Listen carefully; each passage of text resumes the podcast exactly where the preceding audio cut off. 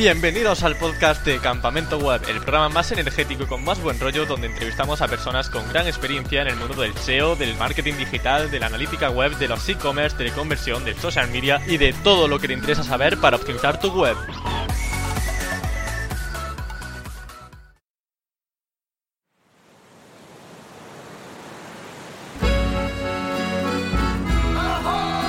El mundo pirata está lleno de hazañas y grandes logros, una característica que también se puede aplicar a un trabajo bien realizado en páginas web, aunque quitando espadas y cañones.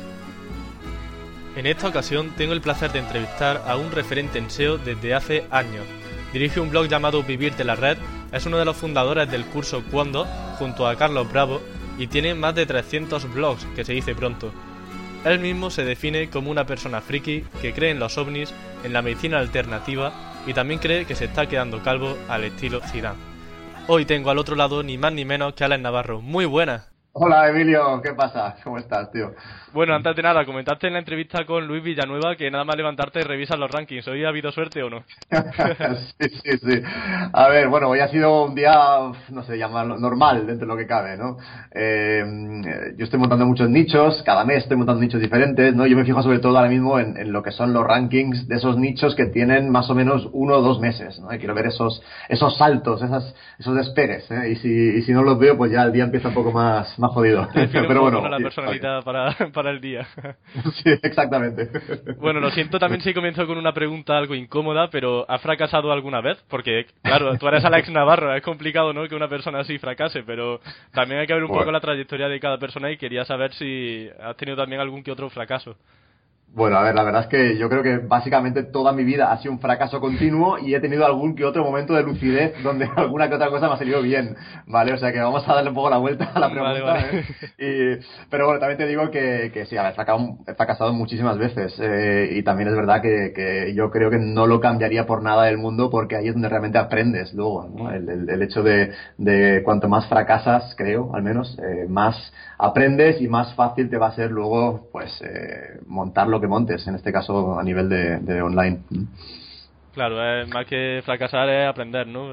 Aquí, por ejemplo, está muy infravalorado el tema del fracaso, pero realmente eh, en países, por ejemplo, anglosajones eh, se valora como algo positivo en a la hora de tener experiencia laboral, incluso el tener muchos fracasos, porque se supone que ya como que has aprendido un poco más sobre, sobre cómo va el sector. Sí, exactamente, exactamente. De hecho, mucha gente en los currículums ahí lo pone, ¿no? Eh, todo lo bueno y lo malo también. Entonces, sí, es verdad, sin ninguna duda. Y yo creo que es una cosa importante tener en cuenta a la hora de, de, de quizás contratar a personas, ¿no? Gente que, que haya tenido fracasos, pues eh, es gente con, con, más experiencia, quizás, ¿no? O gente que sabe lo bueno y lo malo que puede pasar. Y sí, sí, son, son puntos a favor, ¿eh? Sin ninguna duda. Mm.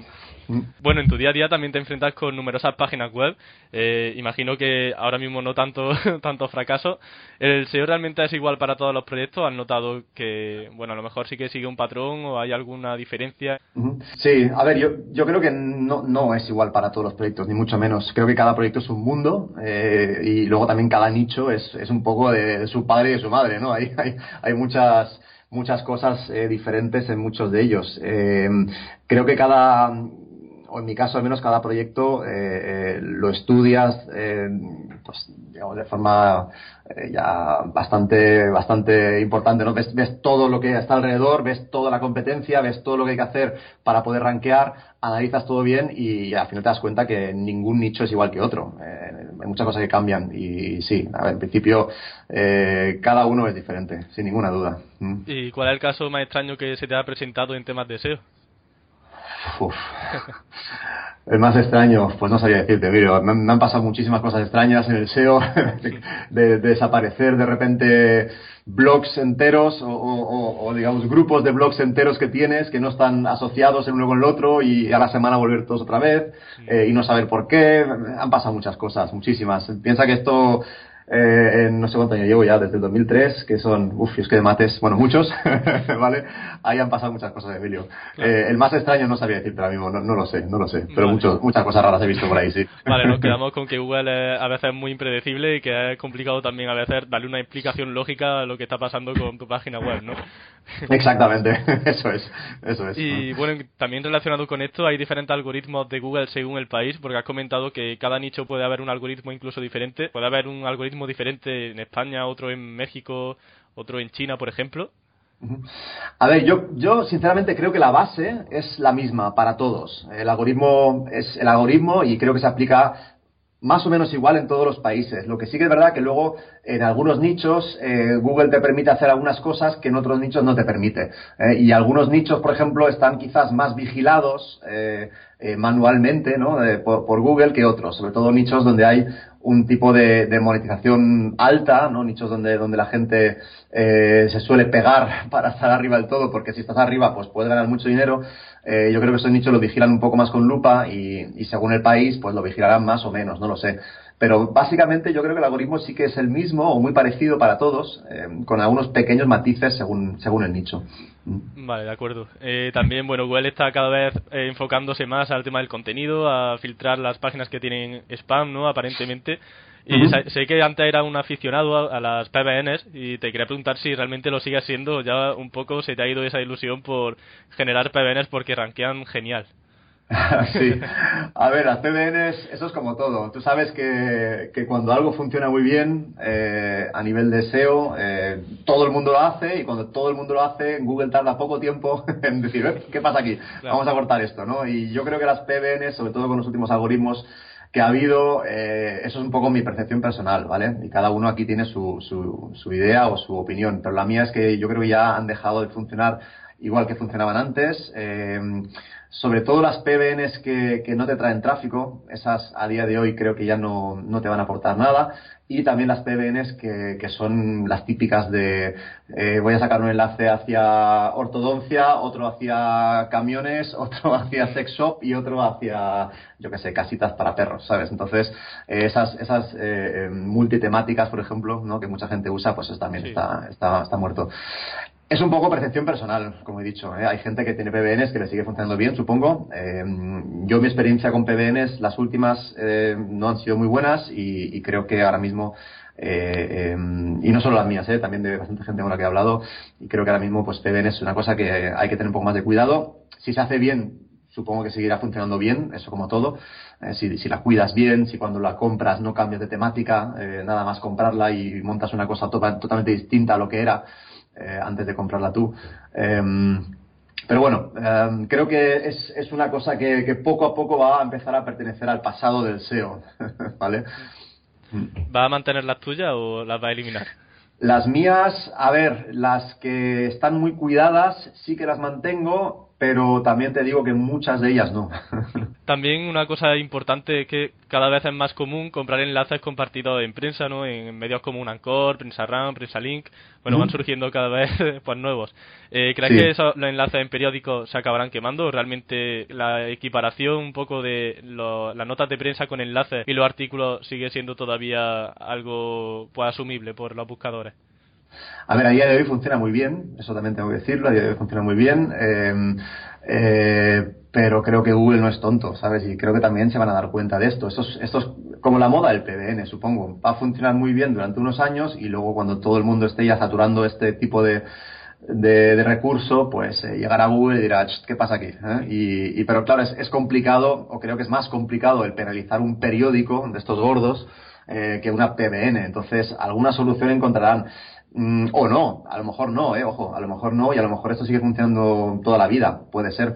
Eh, yo creo que periódicos seguirán funcionando si se hace bien, obviamente, si son artículos que se nota que, no son artículos spam, de los cuales pues eh, todos los enlaces salientes son mm, palabra clave exacta, ¿no? Y, y, y, bueno, es que, a ver, con echarle un vistazo a un artículo, tú sabes si eso es real o si eso es spam o comprado, es, es bastante obvio, ¿no? Yo creo que los, los muy obvios quizás sí que van a poder tener problemas en el futuro.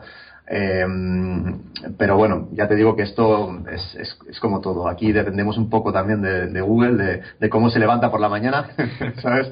Y, y, lo que le, pues lo que le surja penalizar ese día, ¿no? Pero bueno, en principio, si, si esto funciona muy bien y mucha gente lo usa y lo gasta, al final se acabará quemando, como todo relacionado con la naturalidad que has comentado en los enlaces, intuye entonces un poco que a lo mejor el anchor exacto debemos hacerlo un poquito más moderado o realmente sigue funcionando como un anchor estrella y que debamos hacerlo en un, en un porcentaje mucho mayor que el resto. Yo te digo un poco mi experiencia. A mí me funciona muy bien el anchor exacto cuando lo sacas desde un sitio que tiene mucha autoridad y que te trae tráfico. Si, si esos dos parámetros están incluidos dentro de, ese artículo o ese enlace, pues te va a funcionar bien, al menos a mí. O yo los gasto allí, digamos, ¿no? Cuando, cuando publico en un periódico, cuando publico en un sitio que aparte sé que eso me va a traer tráfico, ese, ese, ese anchor text me funcionará eh, mejor que si lo publico en una PBN donde no me trae nada de tráfico y no me aporta nada. Em, eh, hay, un algoritmo bastante importante, dentro, bastante curioso, digamos, dentro del tema de, los, de los anchors, sobre todo ahora después del FRED. Eh, aquí ha habido cosas también chulas a nivel de algoritmos, ah, perdón, a nivel de anchors, eh, que, bueno, aún no tengo del todo 100% claro, pero estamos, estamos analizando eso y, se, están, se están cristalizando algunas teorías interesantes que, bueno, espero poder publicarlo algún día en breve. Eh, pero sí, el tema del anchor sigue funcionando, pero eh, como digo, desde mi punto de vista, ojo, eh, desde mi punto de vista, me funciona bien eh, desde sitios de autoridad y que me traen tráfico. Si los pones ahí, mejor. Vale, entonces los reservamos para los mejores sitios para que así nos transmita un poquito más de autoridad. ¿Es importante también trabajar las redes sociales de cara al SEO o realmente algo prescindible? Eh, no, a ver, em, yo las uso mucho. Eh, para los nichos que monto, em, lo primero que hago es tema de redes sociales, le pongo unos cuantos euros de Facebook Ads, por ejemplo, y, ese tráfico a mí me ayuda a posicionar. Si es un tráfico que se mueve bien, que se comporta bien en la página y que, bueno, que la tasa de rebote esté dentro de lo normal y, que hagan clic interno, etcétera, a mí ese tráfico me ayuda y, me, acelera un poco todo lo que es el SEO de los nichos. Em, tengo, por ejemplo, nichos que, que, tienen, pues eso, un mes y medio más o menos, eh, que tienen tres, cuatro enlaces entrantes y, y, sobre todo tienen el tráfico que viene de redes sociales.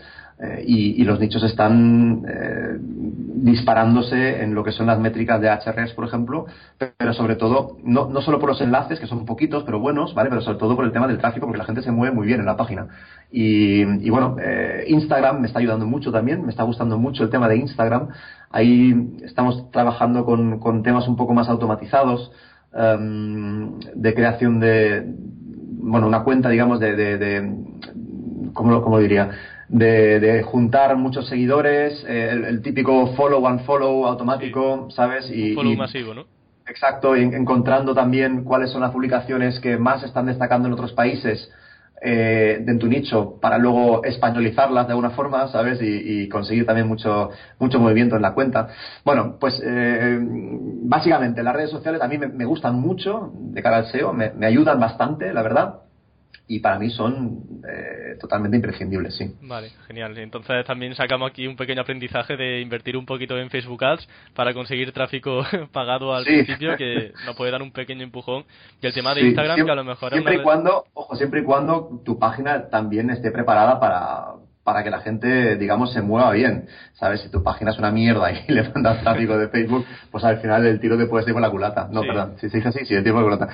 Entonces hay que, hay que tener un poco de cuidado. Pero si la, si la página está bien hecha y, y, ahí entra en juego, por ejemplo, el tema de los, de los contenidos largos. Yo soy muy, muy, muy fan de contenidos muy largos, 2.000 palabras para arriba, 3.000 palabras, eh, por el simple hecho de que si tú lo estructuras luego bien, le pones también buenas fotos, algún vídeo, algunas listas, algún de todo, eh, el tiempo de estancia suele ser mucho mayor y ese tipo de contenidos largos también suele atraer luego también eh, más enlaces externos. Eh, con lo cual es, es, un poco una combinación ¿no? de, de, de, cosas positivas a nivel de SEO que te pueden pasar con contenidos un poco más largos. Claro, y entonces, eh, ¿estás de acuerdo con la idea de, por ejemplo, tener contenido de 10.000 palabras en, un texto para que así posicione mejor o crees que eso no puede ayudar? Bueno, en tuyo ya que sí, por lo que has comentado.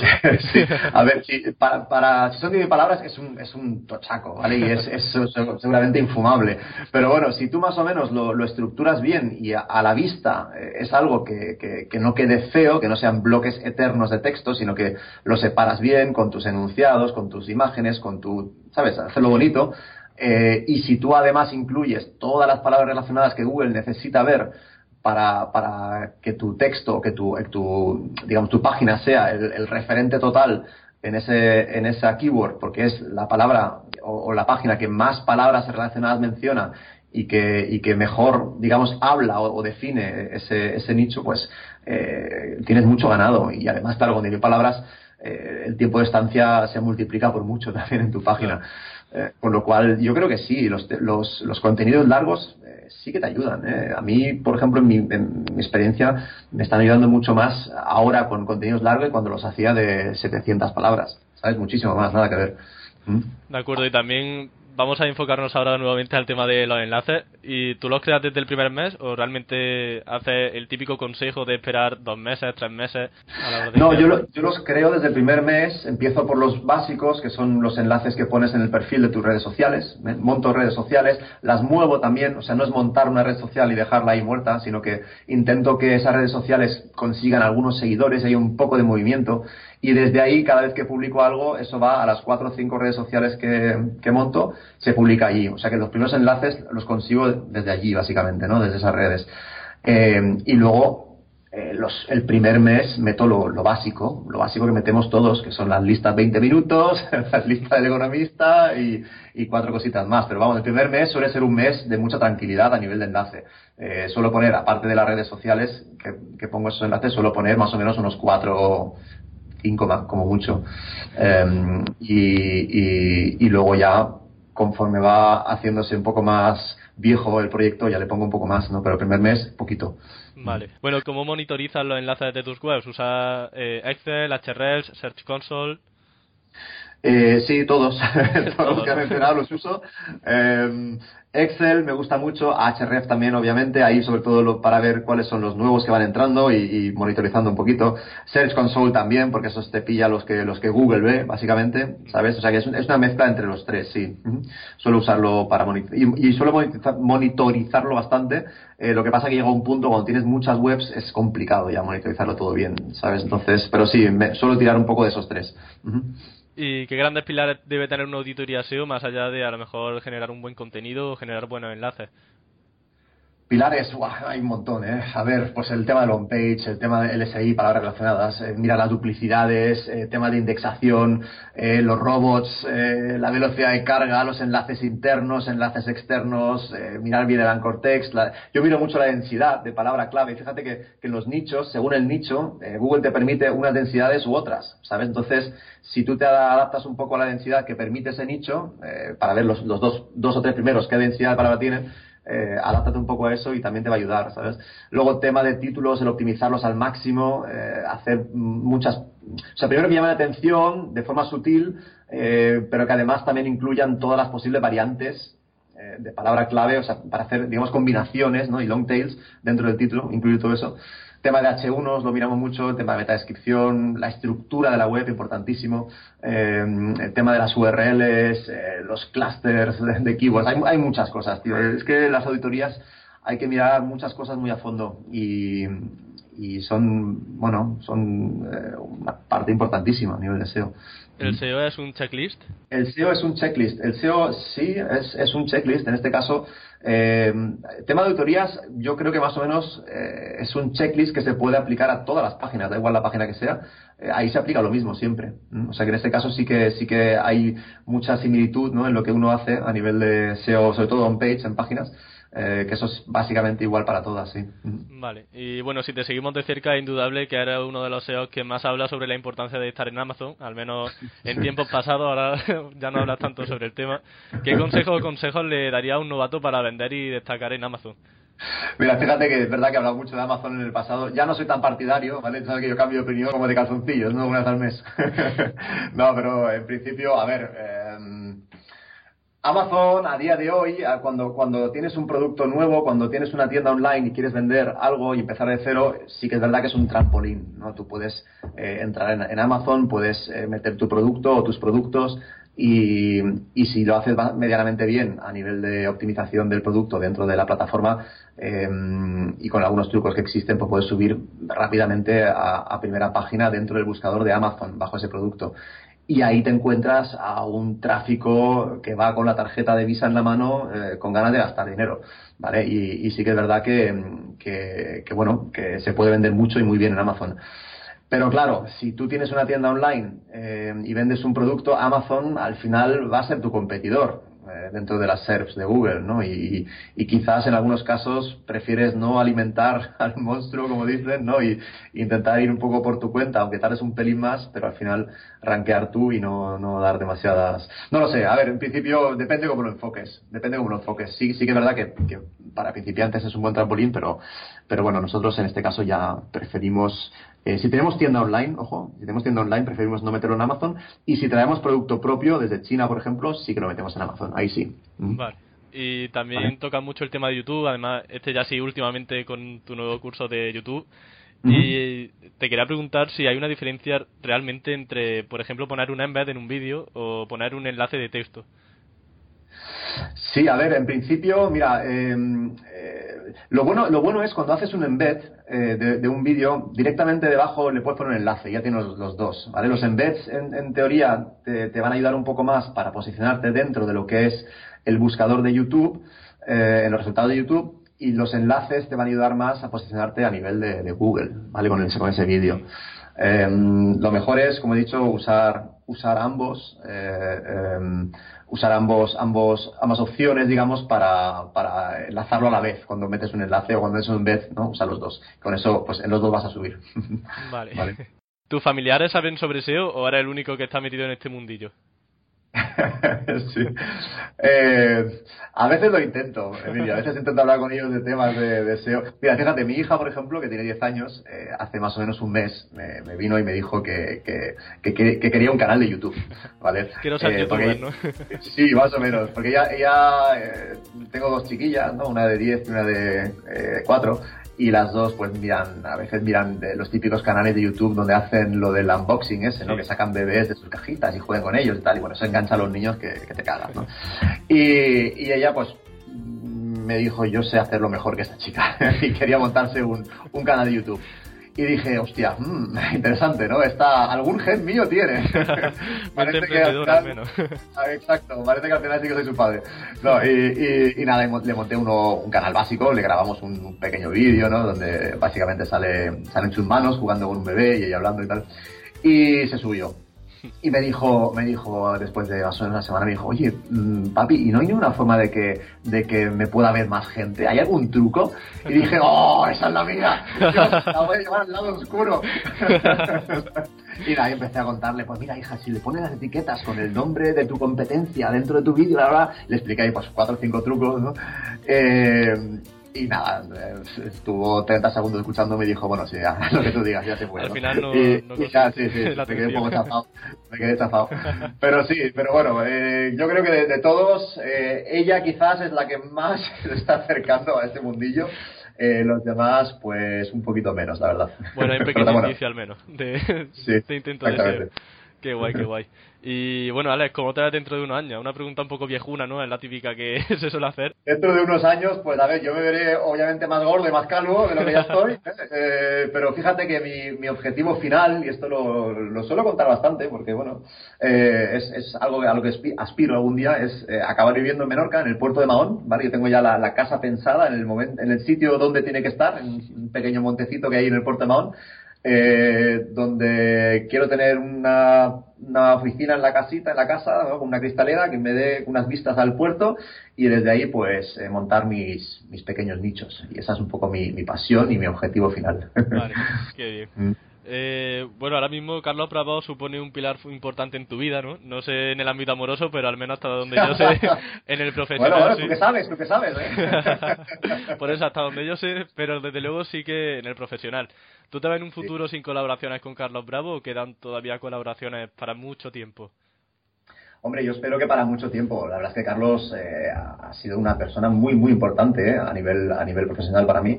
Eh, cuando montamos lo de Cuondos, pues la verdad es que fue una, una novedad, ¿no? Fue una cosa nueva. fue un bombazo cuando se montó en su día y, yo con Carlos he aprendido muchísimo, muchísimo. O sea, es un tío súper inteligente y, y, muy buen chaval y la verdad es que hemos congeniado muy bien. yo creo que sí que vamos a seguir colaborando en el futuro si nosotros tenemos la parte de fondos, tenemos algún que otro proyecto en común también, y, y si no es con fondos, con otras cosas seguro, ¿no? Pero vamos, que en principio yo espero que por mucho tiempo. Vale, genial. Eh, para terminar, me gustaría hablar también sobre tu blog, vivirdelared.com, porque hace poco resurgió de sus, de sus cenizas y al mismo publica artículos de invitados muy buenos, pero ¿no tienes miedo a que pierda tu esencia? Sí, la verdad es que sí, es, un poco un miedo que, que, tengo, eh, sin ninguna duda. A ver, yo creo que los, artículos que se, que se publican o se van a publicar van a ser muy buenos. ¿eh? Ojo, yo tengo ahí algunos, algunas personas que sé que van a, publicar que, son muy, muy, muy cracks y, confío mucho en que esos artículos van a ser la hostia. Em, también te digo una cosa, yo sé que en mi vida red, pues eh, la gente también espera un poco mm, artículos míos y, por lo que me dicen, ¿no? Por lo que me cuentan. Y, yo la verdad es que cada día me estoy animando más y más a publicar algo y tengo muchas ganas, ¿eh? Ojo. El problema que tengo, claro, que mm, eh, a día de hoy, estando en Cuondos, pues es más complicado el publicar algo fuera. Eh, también es verdad que, que mi experiencia, eh, porque a mí me gusta mucho el, el, enseñar cosas que me han funcionado, ¿no? El enseñar nichos que me han funcionado y, trucos que me, que me han funcionado aplicado a algún nicho en concreto y enseñar eso. ¿Qué pasa? Que después de la experiencia de Dietas 10, ¿no? De, de Seonautas, eh, eh, cuando revelas un nicho, eh, al día no sé cuántos cuántos habrán salido de, blogs de dietas, pero tropecientos seguro. Y, claro, yo me cuesta cada vez más el enseñar los nichos, porque sabes que al final o te atacan, que también ha pasado mucho, eh, o, te copian o, te, o se te hace se te complica el nicho porque todo el mundo va a ir ahí y todos los que van son SEOs y son gente que en algunos casos son bastante mejores que tú, ¿sabes? Entonces, es complicado. Con lo cual, eh, sí, sí, no, sé qué la pregunta, me he ido totalmente por otro lado. Eh, que si tengo miedo a que pierda la, esencia. Eh, no, yo creo que no, al final no, lo va a perder. Yo, yo, al final publicaré algo también porque me gusta, a mí es que me gusta. A mí vivir la red fue el principio para mí de todo, ¿no? Y, quiero que siga siendo algo importante y, y, acabaré publicando otra vez y varias veces seguramente. Pero de momento el tema este de dejar publicar a otras personas e intentar sacar ahí nuevos talentos, no sé, me gusta, me gusta y es algo que, que, creo que puede aportar algo interesante a la comunidad y, de ahí van a salir gente muy buena, seguro, ya lo verás. Vale, genial. Entonces, un mensaje esperanzador también, eh, no solo vamos a disfrutar de contenidos de otros SEOs que son muy buenos en el sector, sino también que vamos a poder verte otra vez eh, escribiendo en el blog seguramente, así que genial.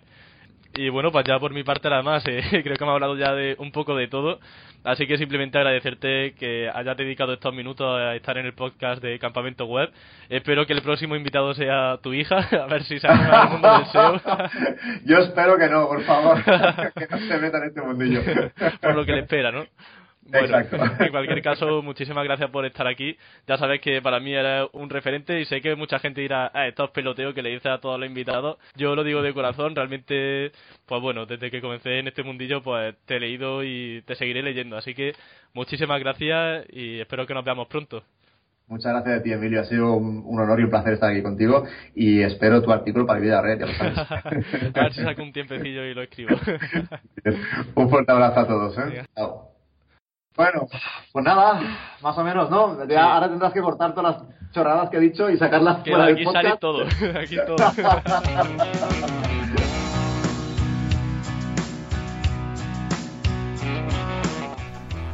Gran profesionalidad y un corazón enorme. Así es Alex Navarro y así nos lo ha demostrado. Espero que os haya gustado muchísimo la entrevista y os invito a pasaros por campamentoweb.com donde comparto trucos sobre SEO y además tendréis transcrita esta misma entrevista. Nos vemos muy pronto con un nuevo invitado y sobre todo con muchas cosas que contar. Hasta la próxima.